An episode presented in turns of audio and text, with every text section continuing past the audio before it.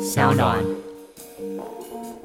毛孩的一生，大豆都待在家里。我希望家就像乐园一样，让毛孩与主人的生活充满欢笑与开心。嗨，欢迎来到我的森林，我是很可爱又很可口的海苔熊。海苔熊心里话，在这里陪着你。各位听众朋友，大家好，欢迎回到海苔熊心里话，我是海苔熊。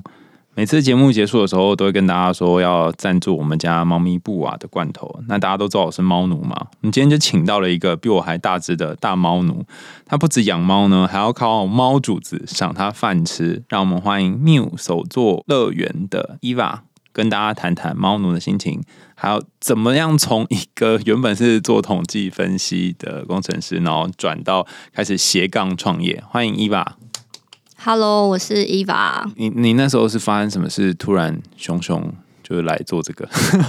就是其实我在二零一三年底的时候，我那时候只是想要多捐点钱给那种就是动物协会，嗯，对，然后就觉得一个人的钱真的是蛮有限的，然后想说，哎，我自己蛮喜欢做手作，嗯，想说，哎，可以进行类似像义卖这种事情，对对对，然后所以一开始就是做一些简单，真的很简单很简单的东西。像什么啊让大家感觉一下？我那时候第一个东西是有点像束口袋，然后是鱼的形状束口袋，知道怎么弄出来又缝啊，哦？所以你用手缝哦，有啊用用缝纫机缝，缝纫机缝，对，啊就是缝成一个很像鱼的形状的束口袋。嗯，然后因为猫咪很喜欢猫草这个东西，对，然后那时候的想法就是把猫草放进这个束口袋，哦然后你就是随时可以补充，随时可以换这哎、样。对耶，对，然后那时候一开始就想说，哎，这这么简单的东西，一个卖五十块就好，这样，因为真的很像义卖，然后把它捐出去。然后那时候我还就是动员我妈来一起帮忙，帮忙什么呢？帮忙制作过程，因为我妈妈以前是拼布老师，对，然后就是还强迫我妈一起来帮忙做，就是裁布啊，干嘛干嘛干嘛的，这就搞得家里很像一个就是家庭代工，对家庭代工厂。嗯然后大概做了那一批以后，我就觉得天哪，这个一个五十块也太便宜了吧，等于是你完全没有赚，对，一点都没有。知然后，道嗯但是我那时候就是把钱全部都捐出去这样子。对，然后重点是因为我会觉得太便宜，原因是因为我那时候可能接了，应该有可能快五十个吧。嗯，然后你就是忙忙忙了好几天，然后其实最后也才捐出两三千块。哎、我有一个问题哦，那五十个要做多久啊？哎、应该说一个要做多久？嗯，因为我的制作习惯是有点像，真的很像生产线，嗯就是我会先把布全部都都先裁好，然后再全部做下一个动作，然后再做下一个动就作。一次做一个动作这样？对对对对，就真的很像生产线，就是艺人生产线这样子。就是应该可能说我每天你做多少小时好了？其实那真的是蛮久以前的事情，我真忘记 了。但是那时候大概是在一个礼拜以内。天哪！可是无论如何才最后才捐三千块钱，你全部捐出去，这 CP 值也太低了吧？对，然后我就会觉得说，哦，天哪，这样好像不太行哎，就是这个钱也太低了。嗯然后那时候其实因为我是在 PTT 上面先 PO 的，嗯然后大家也都很响应，因为这是一个铜板事情。嗯对，然后但我后来就在想说，那如果我想要捐更多钱的话，然后再正式一点商品化，那是不是应该把价钱调高一点？嗯，然后因为那时候其实一开始二零一三，所以大概是九年前的事情，嗯那时候其实没有什么猫咪的玩具。对，然后那时候稍微就上网看了一下，发现哦，很多人都在做，就是可能有一些猫咪形状的那种猫草玩具。然后我想说，哦，不是猫咪形状，鱼形状，嗯，对。然后我想说，那我就做鱼形状的猫草包好了，嗯，对。然后所以那算是我的第一个比较正式一点产品。然后那时候做鱼形状，我那时候想说定价要多少，也是上网就是稍微市场调查一下，然后最后决定就是两百五十块，嗯，因为这是一个可以 cover 成本跟可以比较多捐出去的一个价格，然后后来就是在一直研发的，就是因为我就是一个还蛮喜欢做一些设计啊之类东西，然后那时候就想想，然后就依序做了很多。对啊，我产品记得有那个台湾啤酒啊，然后有鸡腿啊、炸虾，炸虾好像蛮有对，名炸的。虾是我们的常青商品，嗯就是在鱼之后的第二个商品，然后它也是目前就是销售榜上排名第一名的。嗯就是你大家看到那个看到那个形状，你就会觉得说这东西怎么这么像真的？然后，但它其实是一个猫草包这样。对，因为我们的所有就是猫草玩具都是从你生活随手可得的东西去发想的。嗯，因为我就是想要让主人就是看到这东西，就是哎，诶我家也有，我也可以拿出来，然后跟我们家的猫咪，比如说我拿一个啤酒，然后猫咪也在拿一个啤酒，就是可以一起拍照，就在生活中找到乐趣的感觉。对，啊然后还有可能泡面啊，或是罐可爱头啊对吧？反正怎么你有的东西，他也有这种感觉。嗯对，因为我觉得这样比较有趣。对，但是通常就玩一玩之后呢，他就不一定会玩了，所以你就要再买另外一个。不要这样，我现在也是会就是透露一点商业机密，跟客人讲说，你就把玩嗯具放到那个密封袋里面，再撒干燥毛草进去焖它，有点像腌制它那样子。腌对，制嗯或是你平常其实没有在玩的时候，就可以这样收，然后拿出来又会充满了香气，可以继续这样玩很久。哦，对而且我，我们有客人玩了一两年都还在玩那一只好，厉害最哦后！是玩到，因为猫咪有时候会流口水，是玩到那一只脏到主人受不了，但他家猫还是很喜欢，嗯就玩到主人受不了，才就是回来说我没有办法再忍受那一条在我床上，对，然后再回来买新的这样子， 对，他应该是已经把它当成一个依附的课题了。 这就是小小贝贝吧，对，就是小贝贝的充满概味念。道跟污渍的小贝贝。除除了猫草包，是还有卖别的啊？哦，对，我们还有卖，也是蛮早期就开始就是熊背带。嗯对，因为我那时候就是一开始有带，有捡到一只小猫，嗯，然后那时候一开始有想要就是可以带它出去溜达溜达，嗯，对，所以那时候开始研发熊背带，就是猫咪专用的，因嗯为其实市面上几乎都是狗狗的，对，但是就超容易挣脱，没错，对不是太松就是太紧。跟或者是版型不合，然后哦猫嗯，咪又很软，嗯所以它可能丢一下就不见了这样子，对，哦没错，对，所以那时候就是开始研发胸背带，嗯嗯，然后胸背带也是后来有稍微改版，一直到现在都还在卖的产品。然后前几年开始有做领巾服饰类的，嗯，对。那其实我们除了猫咪以外，也是有狗狗的产品，就是玩具类还是猫咪比较多，嗯嗯。但是像胸杯跟服饰的话，就是有分版型跟尺寸，然后也有狗狗的，对。就是可以弄在脖子上那种。对对对，领巾啊，像什么水手领啊，或是我们就是很受欢迎的和服领巾，就是以和服为发想去做相关造型这样子。我记得之前还有一次是买他们家那个魔法阵的地垫，哦，对，那嗯个就是我上一次宠物展，就是少廷又来嗯包套的产品，就是魔法阵造型的一个猫草宠物地垫，里面有放猫草，然后就圆圆在地上，猫咪在上面，超级可爱。嗯嗯，就是你可以召唤一只猫咪出来，这样对，就很像你你你不知道为什么，然后就天上赐了你一只猫咪，它怎么从马粪出来？对但这只是想象的画面了，大部分的情况下都是它会把整个猫猫的地垫，然后翻过来，然后这边掏掏掏掏掏那些东西，对，因为里面有猫草，猫咪就是玩的方式有点不一样。所以你大概只能趁它坐在上面那一秒，赶快拍一下这样子而已。对对对对对，这一个创意我也觉得蛮有趣的，就是你说你妈妈小时候是拼布老师，所以其实你是有点受你妈遗传还是启发吗？算是启发吧。因为其实我从小就很喜欢动手做一些东西，就是以前小时候就是都很喜欢，我最喜欢课就是美术课，嗯嗯，对，喜欢小时候喜欢画画，现在想当漫画家，嗯嗯，对，但后来发现自己那个画画其实没有画那么好了。对，但是一直就很喜欢动手做像我高中也会动手做东西送给我朋友，嗯嗯，然后后来到高中、大学的时候，就是因为常看我妈在那边缝东西，我妈妈以前还会缝衣服给我们，嗯嗯，或者是缝床单啊那种，然后就看她在那边做，然后我就在旁边，就是也想要做点什么，然后那时候我还会自己做包包，然后用这样子，做包包什么意思？就是做肩背包啊、钱包啊那一类型的，嗯，对，因为他们拼布其实很常做包包，就是我我没有办法做拼布，因为他们拼布就是把一大块布剪成很小块，然后再把它拼起来。我就我第一我会有点无法理解为什么要这么累，然后第二是因为它的每一个小块的那个，因为它是小块小块拼起来，所以它每一个小块都要很精确。对，而且要很精致才对，行。很精准。然后，但是因为我其实是有一个有比较大拉拉的人，然后我没办法把每一块布都裁成一样大，嗯就对我而言有点太难。嗯，因为拼布它其实比较古典典雅一点，然后我就不是那个路线的。对我可能比较喜欢大面积，然后撞色那种感觉。嗯对。然后我那时候就是就学做包包啊，那时候大学就还会背自己做背包。之类的哦，对，所以就是从那时候开始打起了会会踩缝纫机的这个技能。其实我前面那段时间都是就是斜杠做副业，就是做开心的，嗯然后我自己的本职这样子。然后我到二零一八年那时候才就是辞职全职做现在的工作那。时候怎么会有勇气辞职？那时候主要是因为也想换工作，然后再加上我们我家猫咪那时候生病，嗯，然后它很需要人家照顾，然后有时候那时候我甚至就是常常临时请假，或是带它去医院，然后请假到就是人资都来关心我那样子，哇，就是真的很常请假，嗯嗯，对。然后那时候就想说，我刚好要换工作，然后我又想要多一点时间陪我们家的猫咪，嗯再加上前面就是有机会去参加宠物展，就有点玩票性质的参加，但但就觉得说，哎、算一算，好像好像好像还可以养活自己，应该大概或许可以养活自己，应该大家会到底行不行？就是觉得应该不会饿死吧？就一开始其实没有想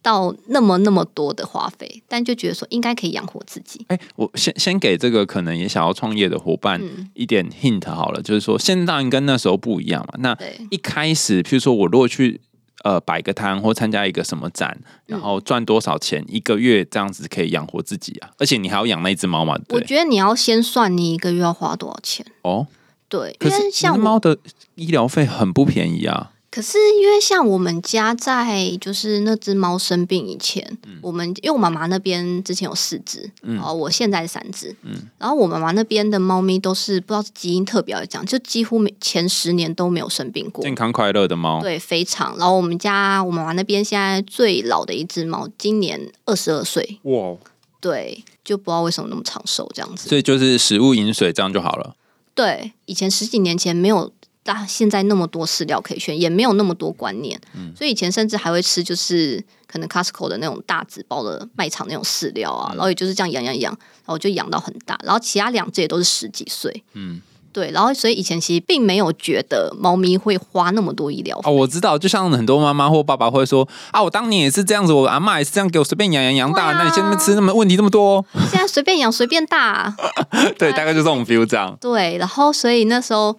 就是会稍微算一下，说，哎，我现在就是每个月开销多少啊？然后因为我一开始之前是在中研院工作，嗯嗯，然后那时候时间比较弹性，所以就是偶然的机会下有去参加过一两次宠物展，嗯，然后发现，哎，其实就是那个收入应该还 OK，就是稍微权衡的算了一下，觉得说，哦，好像还可以养活。你 是说搭配你原本在众议院的收入吗？没有没有，就是单纯算那时候参加展览，因为我那时候因为其实现在每年宠物展很多，大概都有个、光台北可能都有个四五场，嗯，对，然后再加上我那时候就在算说，哦，那我平常在网络上卖的东西呀、然后加一加，觉得说哦，应该可能或许可以养活自己，对，然后再哦加上主要就是想要有更多时间可以陪我们家那一只病猫，对因为我在想，你那时候要辞职，然后再加上猫咪生病花费非常可观嗯嘛，要是我一定不敢做这个决定的啊、虽然我很想要陪它，可是不知道够不够钱 cover。 可能因为那时候我的那时候的工作薪水还不错，所以我那时候有存一笔钱，嗯，然后再加上在那家公司就是就没有想待，哦，就是刚好真的是想要换工作，嗯然后就在想说，那我要趁这个时候呢去做这个创立品牌事情，还是说再找另外一份工作？对，然后在那个时间的考量下，我就决定说，那我就创业来做做看，因为我现在是艺人加三毛工作室。对，我什想么意思？就是就我一人工作室啊，我都要一相定信要了。加三毛， 我一个大声哦，所以那三只猫的功能是当 model，对，哦对没有什么功能，就是当 model 跟疗愈我的心灵这样子。嗯对，然后我就会想说要更有组织化一点，嗯更正式一点，嗯比较像是一个企业公司的感觉。嗯对，所以会想要从就是一，因为大家想象的那种一人手做工作室，就是很小很简单，在房间里，然后你大概会在市集或哪里看到，就是比较小规模的。但是我就是接下来就是想要拓扩展一编点吗对，想要扩编跟拓展我的市场。哦，等于是有其他人可以一起加进来，不要对，走或一者人是我的通路可以变更多，这样子更有曝光度。嗯，那如果我也想要做这种艺人创业，是不是就变成经常都是二十四小时在工作、啊？这个真的是没有办法分评假日以及自己跟私人的时间，嗯尤其是我一开始很严重，我一开始会每天就是二十小时，呃除了睡觉啦，就是我会一直想要赶快去回客人讯息。嗯就是他如果传讯，我就会想赶快回，赶快回，然后就会搞得我可能在吃饭、跟朋友在外面，或在哪里，我都在回讯息，因为你怕这个单就跑了，或者是我怕客人就是会等很久，因为现在大家都比较心急一点，有时候没问到他就会去过找几别分家钟，没有过几分钟就会问说有看到吗？有看到吗？嗯，问号就会狂丢，嗯，对，然后我就会觉得要赶快回，赶快回那样子。然后，但是后来我发现这样实在太逼太逼迫自己了，因为你会随时都在看手机，嗯，对。然后呢，所以我现在就是后来就调整成我就是每天可能会花一到两个时段，在这个时段内把所有通路，就包括官网啊、脸书啊、IG 的讯息一次回完这样子。对哦，那除了回讯息之外，你之前也会就觉得啊，我今天应该要做点什么，或是今天要做几个包或什么之类的，也会这样吗？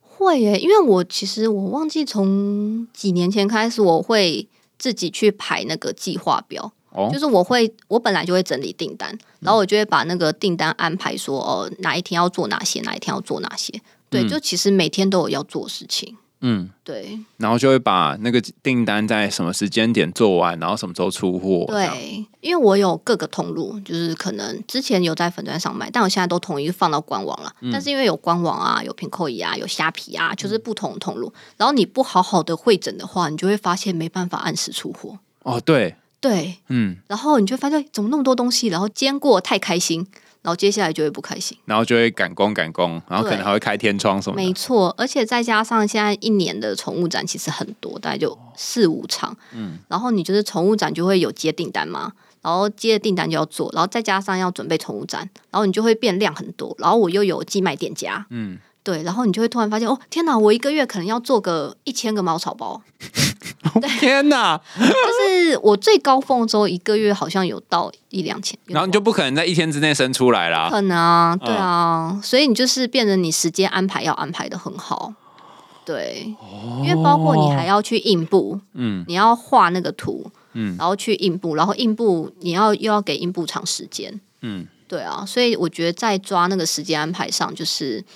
也是后来慢慢学习的啦。嗯对啊，再加上现在就是真订单比较多，然后通路也比较多的情况下，真的时间安排很重要，那那一开始都没有太多订单的时候，是每天都吃泡面还是怎么样？也没有到那么惨啊，我还是有一点存款可以过活啦。嗯，但是会很担心有那个金钱的焦虑吗？会耶，因为我觉得自己创业这件事情，就是你不做就没有钱。哦，什么意思？因为我们卖的是产品，就是很实体的产品，然后这个东西没有卖出去，没有产品你就没有收入。嗯，对，所以你今天如果不工作的话，你就不会有收入啊。因为像你在一般上班的情况下，当然大家上班应该是会工作啦，但是偶尔也是会当个薪水小偷。有时候我就会开玩笑说：“哦好好哦，你在公司的人坐在马桶上上厕所也有钱。”哦，，对，就是你其实就是坐在办公室里面，嗯然后发挥你的良心去工作， 然后你就会有薪水进来，卖的是你的良心，对，卖自己还有良你的心，肝脏。没错。然后到年终就哎、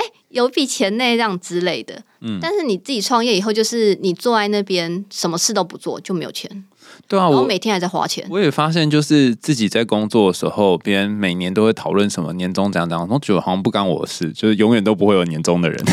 啊我现在有年终哦，为什么？自己发给自己。这到底有什么特别的哎呢？那个小确幸感不一样，因为我之前我在比较早之前的时候，我的就是账很乱，嗯就是我私人账跟公司账是混在一起的，很乱很乱很乱。然后就是我的钱就等于公司的钱，嗯然后所以有时候花太多，我就会不小心把公司掏空这样子， 因为我没什么理财概念。对那后来呢？然后后来是我当时的男朋友就是建议我说，我要把公司账分开，嗯哼，就不可以这样混在一起，然后还就是强迫我做那个记账。然嗯后做那个报表之类的，嗯然后我才知道现在公司有多少钱，然后每个月开销。对，因为但是因为我本来就有在记账习惯，我一直有在用记账软体在记账，所以我已经记好几年。你只是分成两个这样子。对，然后所以那时候就开始，再加上因为就觉得这样一直花公司钱不是办法，然你花后公司钱不是办法再加上你又会觉得公司有多少钱就可以花多少钱那样子。对，对，然后后来就是他建议就是叫我发给自己薪水，什么意思？就是因为我以前就是可能就拿公司钱来做事啊那样子，然后但后来就变成说我就是规划我每个月公司发多少钱给我，就是我自己的公司发给我本人多少钱一个数字、m a y b e 三万，可能一开始就是一个月我可以拿三万块这样子，嗯，对，然后变成是从我自己的公司固定领薪水，这样公司比较不会被掏空。等一下等一下，我我有一个问题，那但是你赚的钱哦，你赚的钱也等于就是全部都会入公司账，对，然后比如说十号的时候，你的公司就会自动汇三万给你，像这样对吗？，就是这是一个心理上的会，但是那个账户还是我的账户，但是我会实际的去记账，记账说这个月公司花了三万块在人事上，就是真的变得比较组织化一点。哇，我觉得这招好有用，我也很想要来做这件事、哎，这招很有用，而且它有一个很大的重点是，你可以去认真的去确认你的公司是能不能养得起人的。哦因为你有一个人事开销，嗯，对，所以你就可以确认说，哦，你现在一个月可以花 maybe 四万五万去养一个人，嗯，是 OK 的，嗯嗯。那你接下来，如果我接下来要请人的话，我可以再花多少钱去请一个人？就是这个公司是可以养得起人的，对，所以他至少要能够先养得起我，对。然后我后来就是因为大家都在就是尾牙年终了，然后我就也想给自己年终，嗯，然后我就自己给自己年终，欸就跟 Eva 说，Eva，你今年是不是要发年终给我们？然后 Eva 就跟 Eva 说，好啊，我们要发年终给你哦喽对。啊，不然你觉得一点五个月或两个月可以吗？那不然两个月好了，这样。然后我就会觉得好啊，那我就给你两个月好了，这样子，没错自己吧？自己对话完成，对对。然后朋友在讲的时候，我就会说我有两个月年终， 就听起来其实现在来讲，两个月年终还不错了。我有朋友甚至是没有年终，好好笑哦！哎、对我刚刚听你说什么，你可以评估你的公司能不能养活你，我就想说，糟糕了，糟糕了，就是我的公司可以养活我，但它也只能养活我而已。原因是因为，就我每个月给自己的薪水都不一样，如果我都公司这样混一起的话，嗯，然后呃，可能这个月赚个五万，然后五万块都拿去买模型，然后下个月赚个十万，十万也拿去买模型，不行，你一定要有一个固定的数字。因为你不会每个月公司都赚那么多钱。因为像我们来讲的话，我们就是可能宠物展那一个月，我们的销售额就会变比较高。嗯，但如果没有展览的话，可能就是网络跟寄卖的收入，你就会那个月比较低。那你不能一间正常的公司是不会因为这种旺旺淡季去改变给员工的薪水啊，对啊，因为这样超不稳定的。嗯，对，所以就是你一定要每个月都固定的给自己一个薪水。哦，对你才可以真的去判断说这一个工作、这一个公司是能不能稳定的活下来的。嗯嗯，你刚刚说要呃，好像你的收入来源有不同的类别嘛，对，所以如果我倘若我要创业，好，我要来创一个什么阿雄手作乐园，嗯，然后这里面可能是卖就是一些插画或什么东西。那刚刚你有说有一部分是寄放在店内的嘛，嗯对嗯然后还有一部分是网络上的通路，还有一个是你去参加一些展览的费用。对，可是，万一你家如果有，就是你有三只猫嘛，有需要大笔花费的话，其实很难一下就喷掉很多钱了吧？你没有办法就真的这样 cover 吧？ 对啊。但是好在我前一个工作的薪水还不错，所以那时候我存下一笔钱。你前一个工作的薪水用来支付你那只猫咪看病的钱的啊，那时候那只猫生病，真的花很多钱呢、嗯对，因为我那时候就是我刚离职的那一只猫咪，大概我后来离职后一年左右它就走了。嗯对，所以其实我还蛮庆幸我当时有做这个决定，可以最后陪它对，一最程嗯后。陪它一程。然后那时候那一只猫咪大概一年多一两年，花了十几万吧。嗯，然后我那时候原本觉得宠物的就是医疗费用可能这就紧绷了。嗯，没有，我告诉你，宠物的医疗费是没有上限的。对，没错。对，因为我现在有一只猫咪，它之前就是胰脏炎，然后糖尿病跟就是各种黄疸什么，就是爆肝之类的。嗯然后它那时候是住进二十四小时的那种医院。嗯，一个月花了我嗯二十几万，我我我都不敢让我妈知道，那个 Eva 的妈妈然后来听这一集哦。对，反正就是我都开玩笑说前面那只猫叫贞子，我都开玩笑说贞子把我的结婚基金花完了，嗯，然后我家这一只宝宝，它把我的买车基金也花完了，这样子，对，但但是。 蛮蛮甘愿的啊，因为毕竟他们陪你一段时间重要的对，人。但是我还是觉得说，不是每个人都会愿意花这样的钱在动物身上。对，包括我的朋友都觉得他们不会花这么大笔钱，因为他们可能一个月 maybe 收入三四四五万，他们可能只会拨一个月收入的最多一半嗯去做这件事情。嗯对，但是因为我是一个，我只要有一点可能性，我就会想去做的人。对，所以那时候真的就是让他住在二十四小时的医院，因为看他数值一直上去，我那时候还转院，然后让他住院，然后就是因为都住进去了，你就是不可能突然突然中间把它拔掉，就只能做到他好。啊对，有时候真的是已已经做这个决定了，好像也也没办法、啊。对啊，而且那时候他的数值确实是有慢慢的回升，就没有很快，但所以就是一直一天一天一天的这样过，嗯，然后你就只能一万一万一万的这样付，对对对，你就是他在降的时候，同时那个钱叮叮叮叮叮，弹然后出你就去会一这样直子收到那刷卡通知这样子，嗯，之前之前布瓦是有跟大家分享，就住院，然后住了一个礼拜，也是花了万把块，哎、只有住院了，有还没有对啊包含其他的钱。没错，嗯，但是没办法，因为第一个没有健保啊，那另外就是他们会需要有人在那边顾啊，所以对啊那个时间成本也真的实在是。嗯但因为你都已经到中研院，然后念了博士班，没有念完，然后后来来做这个，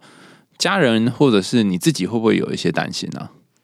其实会觉得有点可惜，嗯对，因为像我妈妈，她虽然是觉得这可以养活自己啦，嗯但是我妈妈会觉得说，我都念到那么高的学历了，嗯，对，毕竟也是花了家里的资源跟社会学术的资源，念到都有念到博班一年级，后来休学啦。嗯，，但至少也是硕士毕业。那其实出去应该可以找一个比较正经、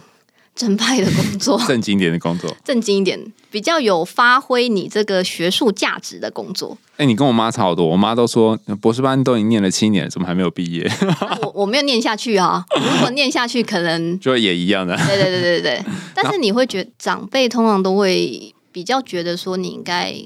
做你所学的东西，嗯有毕竟你都把你的孩子栽培到这个程度了，嗯，对，所以当你去做一个跟这个完全没有关系，也硬要说好像不是那么有专业性质的工作的时候，就会觉得有点浪费，嗯，浪费这一个学历、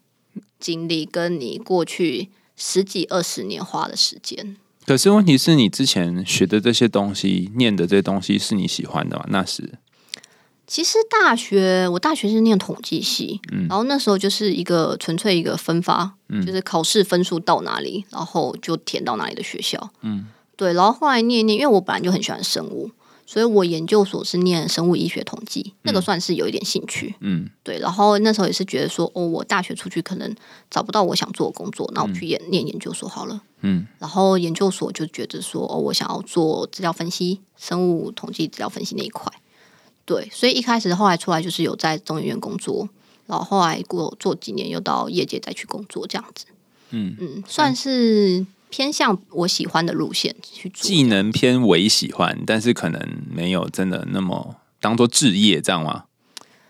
应该说，我也不会觉得我现在工作是置业 那，你现在工作是什么？ 就是无心插柳柳成荫这样子。你原本就喜欢做这种缝纫的东西可吗？是这个是兴趣啊，对哦，，我觉得要把兴趣变工作，不是每个人都可以办得到的而。且有时候兴趣变工作就不兴趣了。对，就没有热情跟兴趣了。嗯对，就是你要把兴趣边工作，然后你这个兴趣还要一直维持着热情到现在，嗯。是一件蛮难的事情。对，就一开始做做做做好玩，觉得哦好有趣哦，然后开始好像没雕出，我觉得好累哦，这对样。啊， 所以我朋友都还蛮佩服我，到现在对手做这个东西还有热情。就是除了工作以外，我还会自己去做一些其他的手作之类的，就是满足自己的一个手作欲跟创作欲这样。伊法之前有一个很有名的呃手作作品上上新闻，就是那个猫猫咪的屋子，哦，对，我之前就是有一次用那个纸板做了一个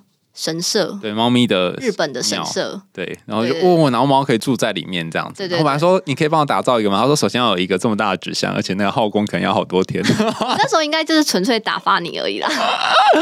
请问再定做一个要多久呢？其实应该不会到很久，但是它就是很麻烦。嗯，对，然后但是那个那个纸箱，我后来好像我还做了一个给我朋友，对，然后我那时候还是因为很大，因为它不是像现在有一些市售的，它可以折起来，所以我那时候就是因为是用纸箱自己去裁自己去做，然后就热熔胶粘粘粘粘粘。然后那时候做，然后再去给我朋友的时候，我就是放在我的车子后座，然后就有一种在在在神明的感觉，就是哎、我后面载了一座神社那样去给朋友，对然后朋友也很喜欢。我那时候还做就是小小那个凤纳箱，嗯，就是然后放在那个神社前面其。实就是大多数是给人看的，因为那个猫一扭把啪就弄掉了。他们其实蛮喜欢待在里面，因为猫咪就很喜欢纸箱不，是，我是说凤纳比箱如说本，凤纳箱啊对啊，对啊，而且它还会从凤纳箱上面踩过 去。对，所以它对他来讲那不是凤纳然后箱。我放到它就烂掉， 可是听到你做那个房子，我就想到我妈，因为我就把布瓦带回家养嘛，嗯然后在养的过程当中，我妈就上网找了很多你那种就折叠的那对个对对纸箱，然后。我家的这只就布瓦很奇怪，你不论花多少钱，你只要花钱买的东西，它绝对不会要用逗猫棒啊，那你们家的猫草包啊，嗯反正怎么样它都不会用，它就是不想要你花钱。然后有一次是我弟他们好像公司有进货那个奶精的。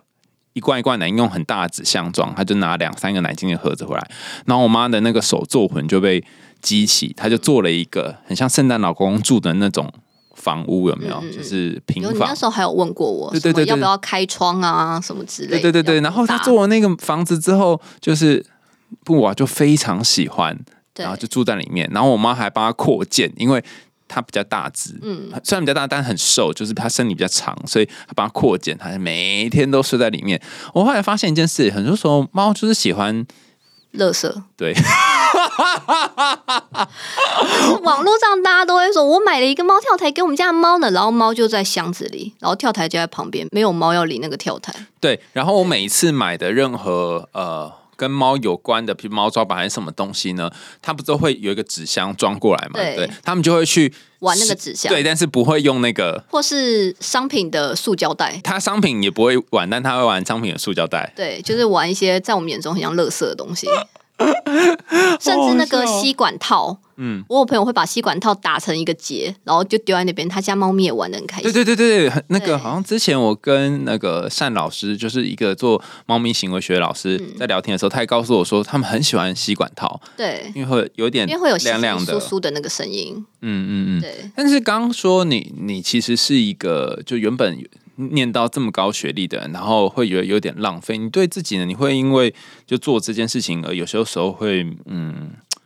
怎么讲？自信受到影响嘛？看到身边的人纷纷结婚啊，然后买房子啊，然后可能长辈会问一些啊，嗯，我觉得会耶，因为因为我其实是一个有点喜欢比较的人哦就从小啦，我就会去跟身边或其他人去比较，我就会觉得自己不够好，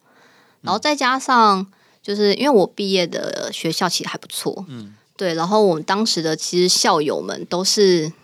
工作抬头都挺好的那种，比如说在四大会计里面上班的、啊，或是各种大企业啊、新创公司什么，其实那个 title 其实都蛮好的。嗯，然后我就会觉得，天哪，我在干嘛？就是因为我的大部分的工作时间都是在可能踩缝纫机，然后就会有点觉得说，哦，自己好像是一个工厂的女工，没有太大的专业。嗯，对，然后就会觉得，天哪，人家在做那么高端的工作，然后我在做这么出街的工作。嗯，然后其实我觉得这是我自己的问题，就是我没有办法打从心底觉得自己很棒。嗯，对我会觉得自己的这份工作有点拿不出手，我没有办法很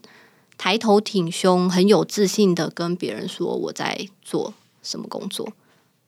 所以每次人家问说，哎、你做什么工作？你都会说，哦，没有啦，就卖卖点东西这样。就是可能会说手做的宠物用品这样子，然然后后哦就会讲的时候好像有点畏畏缩就缩是，矮牛那样子，然后就会觉得听起来有点有点像，我不是歧视，但是会听起来比较偏蓝领一点。嗯，对，然后我就会觉得那些白领的工作看起来很光鲜亮丽，哦，对，然后我就会一直觉得自己可能这里比不上人家，薪水比不上人家，抬头比不上人家，然后你学历又这样子，然后你还来做这个，因为我就确实是有被，就是也是宠物相关的，就是其他朋友那时候聊到说我是研究所毕业，他们就第一句话就说：“那你干嘛做这个？”就是其实我觉得这是很大部分人会有的想法， 就什么下嫁到什么地方之类。哎呀，你为什么要从这么大都市下到我们的乡村来啊？这样，或者是说你，那你学历那么好，你干嘛来做这种就是这么算低阶嘛？就是比较真的是劳动性质的一个工作。对，所以我觉我觉得这是我自己内心的问题，我没有办法去认同自己。然后就像我们上次见面的时候啊，我不是有跟你聊说，我会不知道我那那个高学历的我，他要去哪里？嗯，对，我不知道把它放到哪里去。哦，教一下海苔熊，那那所以他现在在哪边？可能在我后面吧。他就在那边站着，已经晾了很多年这样子啊、它就是一个我不知道把它放哪里去。他真的没有出来用过吗？你之前念统计、念生统这些，都在你这个工作上完全没有任何崭露头角机会吗？有啦，有稍微还是有。就比如说，像我很会把东西数据化、跟表格、对啊，跟整理。就比如说像，嗯，因为我们就小工作室经费有限，所以我们没有那个 POS 系统，嗯，跟结账，就是比如说我在展览的现场结账的那种系统。然后我后来就用 Excel 自己写了一个对啊，一定就是这样子的啊。对，就是低成本的方式，这样子，就是这件事情上是在一些小地方上是会有帮助的。我记得我们以前在念研究所的时候，你都要写出一个 Excel 表示，你只要打入数字，它就会跑出各种东西来。对，对就是变得很会有 Excel 这然样。后如果没有不会这个的话，那一堂课就会被死当这样 子。对对对，所以硬要讲，就是在这件事情上算是会有一点帮助。就是实际上，好像你在呃，当然缝纫跟分析资料这件事完全没有关系，嗯，对。但是在一些可能思考或者是做事情的方式逻辑上，会有一点点，算是有一点训练到，嗯，对，因为你长时间在一个呃系统学术。界的训练下，其实你的思考跟你找资料、你建资料，然后整理数据之类的方面都会蛮有帮助的。因为像那时候我其他我有一些手作的伙伴，就是因为都是可能市集摆摊认识的，然后大家这种这种市集摆摊，大家大部分都是一个人小小的工作室那样子，然后大家在结账的时候，甚至会用手记，就是自己记下来说哦，今天卖什么东西多少钱然。后会拿一个那个纸在那边记嘛。对对不对，对，用用纸在那边记，然后在那边就是按计算机那样子。然后我我从很早之前就开始用 Excel 在做记录这件事情。然后他们那时候看到我，有些人说：“哇，天哪，你好认真哦！哇，这方法很棒。”我说：“因为这样我才可以随时调出来我去年四月宠物展卖多少钱，然后哪个品相卖卖最好，嗯我就可以随时去调以前的资料。”嗯，对，然后就是可以去想说，哦，那我接下来可能什么商品要准备比较多一点啊，或者什么商品卖的比较好，那展场怎样怎样之类的，嗯就是在这个上面是会有帮助的。嗯，对，哦，那其实那一个学术的你也并不是真的被晾在那里，他就是有用他的小指头做点事这样子啊。对，但是我会觉得那个小指头有点 小，力力道力道有那么一点点小。那你也会有这种自我怀疑，或者是不知道自己在干嘛的时候，对啊，那此时还可以缝纫吗？还是就 呃呃呃，还是会继续工作，因为不工作就没有钱呢、有没有很实 在？好哀伤哦。不过有什么什么意思？因为你当然一定会有低潮、难过的时候，因为我就是也只有这样怀疑自己，然后躺在床上哭，然后觉得说天哪、到底要怎么办？这样子就是自己好像没有很很棒，然后呢？但是因为你手上还有订单，嗯，所以你就得必须去做那个订单，然后你要呢？对得起自己的工作，然后嗯所你以就就会起来一边哭一边那边就扯是你再了，继续继续工作这样子，然后继续工作，因为你注意力就会转移掉。嗯，所以就会不会那么常去想这件事情。哇，这有一点点小逃避。不不不不，我觉得你你讲到一个很重要的事情、欸，哎，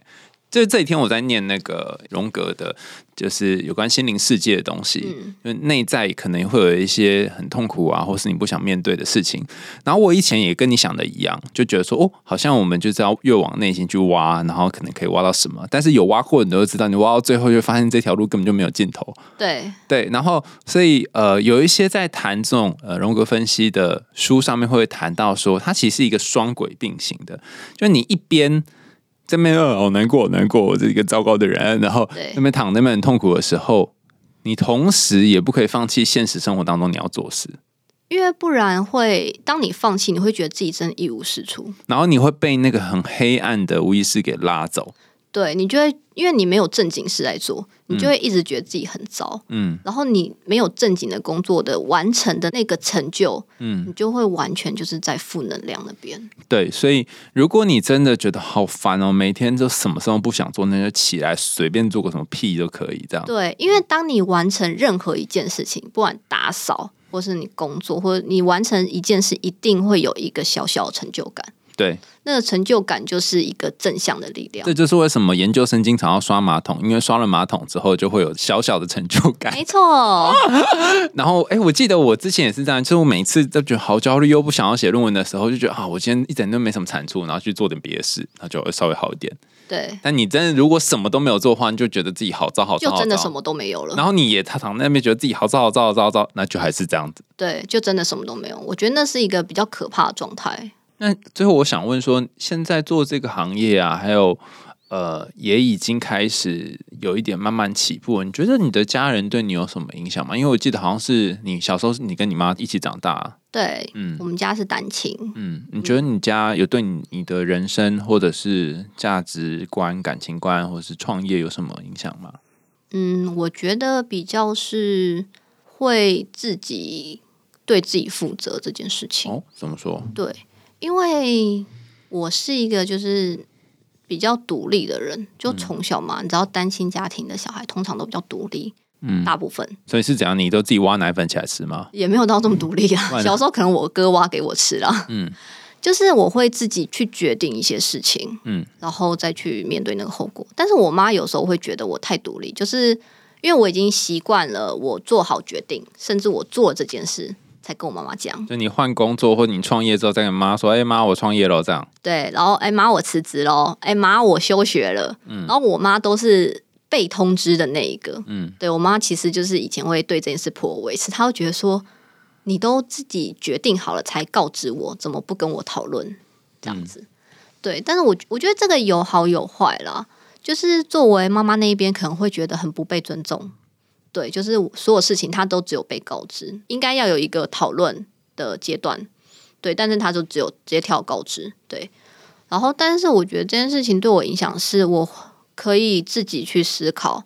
说我要做什么，然后我自己决定，然后并且是自己去面对这一个后果的。嗯因为老实讲，因为你只有告知对方，所以你也不能怪对方。嗯因为如果你跟你家人或者什么在讨论的时候，他说：“哎，那那不然你要这样讲。”然后你就去做那一个，然后结果那一个路线不好的时候，很常会出现说还不是因为你还叫不我，是因为你叫我去干嘛 的，就是你会变得说你不能去责怪一个人，嗯嗯，对你，你责怪自己，就是当初自己去做这个决定，嗯嗯，对。然后还有包括我妈妈从小就跟我讲说，女孩子一定要经济独立，嗯嗯，必须一定要经济独立，就是你就算结婚了，你也要保有自己的经济能力这件事情。哦，因为他当初就是独立想办法养养，对，养活我跟哥哥，嗯，对，所以其实我觉得我妈蛮厉害的，一个人可以养两个孩子，然后我哥还长那么大只，哦，对，所以我到现在，我就是我有时候就会跟我朋友开玩笑说，我们没有办法当在家无所事事给人家养的贵妇。嗯，就是我我没有办法伸手跟人家要钱，嗯，对我会觉得这件事情很很奇怪，我就没办法躺在那边给人家养，我就是你一定要做点什么事我，一定要做点什么，我一定要有自己的收入，一定要能够养活我自己。嗯，对，我觉得这算是我们家给我的一个影响。你妈会很控制，就是一定要知道很多很多东西吗？还是怎么样？不然你怎么会觉得好像报告她也有点不太够？应该是说，其实我妈没有很控制我们，因为她没有太多时间理我们。对，因为我妈就是你知道，担心就一定要工作嘛，对啊。那所以其实她能够盯我跟我哥哥的方式，就是看我们成绩怎么样，有没有好好读书，然后有没有走偏路这样子。那还好，我跟我哥都是好好走在正道上，这样平安的长大，也没有就是不言不久啊，也没有就是学坏啊，干嘛，自己就是好好的一路成长到大。对，但是因为我妈妈会觉得，他就觉得家人应该比较紧密一点，对。然后，所以有些事情应该要彼此讨论，嗯。然后，纵使做决定也是我，嗯。但是他也觉得他应该要参与讨论这部分，嗯。那我这部分可能 maybe 比较像我爸一点，嗯，就比较顾自己一点，嗯。我自己也是觉得我比较顾着自己一点，听你这样一讲，我就觉得好像你妈妈的那种独立啊，或者是愿意赚钱的，就愿意靠自己赚钱，嗯很努力想要靠自己赚钱，这个个性有传到你身上。但是你爸的这种只想到自己，然后减少跟别人连接，也传到你的身上。对，就是比较顾着自己那样子，也可能是因为我爸这个点，就是我妈不喜欢，因为听我妈妈说啦，我爸爸以前是说家人可以得罪，朋友一个都不行。就是朋友比较重要，家人家人无所谓，朋友不能得罪这样子。嗯对，然后有时候可能我的某些个性上会展现，或是我妈会觉得有这种状态，然后她就会更放大嗯这一个负面观感。他说：“你看，你跟你爸果然一样。就是他是没有当着我面这样讲 过了，但他有我忘记什么情况下，他有说好像是跟我朋友嗯讲，就是有说我某些点跟我爸比较像，但明明哦我就是我妈养大的，嗯可能是我是自由奔放水瓶座吧，我也不知 道。对，今天其实听到你讲这么多，你家的事，还有你收入的来源的变化，然后跟猫咪的相处啊，然后我也想问问看你最后有没有什么想要提供给这些想要创业的伙伴，有没有什么良心建议？良心建议就是没有钱不要创业，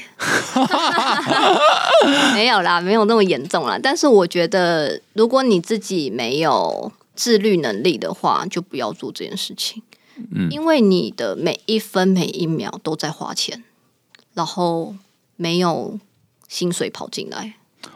所以，因为自由工作者很容易变得说，哎、不然我明天再做好了。我今天先去喝个咖啡，我今天干嘛干嘛干嘛，明天再做。然后你没有那种按表操课之类的状况的话，你会很容易一天一天一天就这样过了。嗯，然后到了年底又觉得、哦、我今天到底在干嘛？这对样啊，然后又没有钱，对，对，啊然后再加上我觉得，如果你很需要个人空间的话，也不要做这件事情，因为你会不太有个人时间。尤其是你如果是自己一个人当老板的话，嗯，就等于是你一天二十四小时，你都会不停的想着你的工作。因为像我就是这样，我可能就算我现在没有在踩缝纫机，我也会想说，哦，接下来我可能，比如说现在刚过完年，我可能想，哦，接下来情人节有没有做什么？然后过完年有没有做什么？三四月有没有什么节庆？哎，接下来是端午节了，要不要推什么？就是你会一直去想说要做点什么，或是你的制程上有没有要改进，有没有要找人，然后有什么东西要设计。就是你其是实活在未来的人呢、你会一直去想公司要做什么东西，对，反而变得我觉得真的完全只有你一个人的时间有一点少，但我觉得这也是我一个问题啦，就是我没办法把这个东西切得很开。海就苔是兄，你可以吗？就是我没有，我也是活在未来的人，所以才会对啊如此焦虑啊。对啊，因为你就会觉得有永远做不完的事情。对，然后就我最近慢慢有试着就是回到活在当下，但是还是时不时就会跑到未来去。嗯然后我刚刚听你讲这件事情，我就想起来，我们在这节目里面经常有谈到一些故事，是有关于纺织的女神或是女生，不论是她是公主或者是神，她只要在踩缝纫机、在纺织的过程，其实也是在编织她的命运。嗯，可是这个编织命运又是一个很辛苦的事，因为就像你说的，没有纺织就没有收入，没有纺织他的人生就会停滞，所以你好像得一直做东西，一直做东西。就算你现在脚没有踩纺织机，你脑袋还在踩你的纺织机，对，对，就永远在这个做的过程。但是有趣的是，像我们之前讲的那个呃睡美人的故事，就是她不是被戳，然后就睡着嘛，对啊就遇到她的王子嘛，嗯对不对？所以真的这些真正在采纺织界的女人们，但故事里面又是女人啊，现实生活当中可能是男人或者女人。他们什么时候才会有一个人生新的蜕变跟长大呢？就在她不纺织的时候，但是不纺织的时候，你就会失去很多东西。对，但人生就是这样，如果你没有失去的话，你就不会有获得。对，所以你一定要停止某一种东西，然后你会有一个巨大的失落感，接着才会有一些新的东西进来，否则你就是一直在重复做一样的事，然后重复赚同样的钱，对，这也是我一个课 题。然后就会重复的很焦虑，然后因为焦虑不会结束嘛，对不对？所以你就继续在做这件事。没错，就是日复一日。不过我觉得你的你的工作有一个很棒的地方，就是虽然说哦我就好像蓝领阶级啊，都在做这个，好像一我不需要念到这么高的学历也可以做啊等等。可是我后来发现，其实你是在创造一种一般人没有办法创造的幸福。这个幸福是很微小的。我跟猫咪一起拍照的时候，然后看到这个很可爱的东西，然后跟它在一起这幸福的片刻，不是一般在做不同行业的工人在创造的东西，那是不同的层次。可能他盖了一个房子，让人家住得很舒服，这个舒服是他创造的层次。但你在创造层次是那个很细微的，让你可以跟宠物还有宠物的主人一起享受那个精心的时刻。哇，我觉得你讲这段很好，我要把它记下来。嗯因为我觉得你讲这一段其实就跟我品牌的一个核心理念很接近。嗯，因为我们品牌叫“喵手作乐园”嘛，那主要其实重点是在“乐园”这两个字。嗯因为对我而言，我觉得猫咪大部分猫咪其实它的一生都是在家里。嗯，就不管是你是套房、家庭式，就那个大小多大，它一生其实都在家里。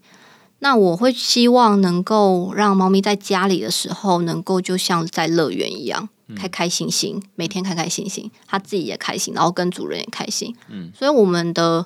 产品，我们的产品几乎都是说像能够创造生活乐趣的，能够让猫咪开开心心，嗯，然后也能够跟主人一起开心的东西。有的主人买回去本身就很开心，拿着猫草包在那边自己这么一直闻。我有我有客人，他是买回去他要自己用，然后还跟我说不要放猫草，我要当抱枕。 对，这所以我们品牌的中心思想其实就是希望猫咪能够在家里像生活在乐园一样，每天都是充满欢笑与开心这样子。嗯，对，我觉得越是在繁忙的现在，要找到乐趣是很难的。但是希望大家，不论是你自己创业，或者是呃在别人的手底下工作，都能够在像地狱般的日子里面找到属于你跟你们家毛孩子的乐园。对，我们今天的海豚熊心里话就到这里告一个段落啦，我们下次见喽，拜拜。拜拜。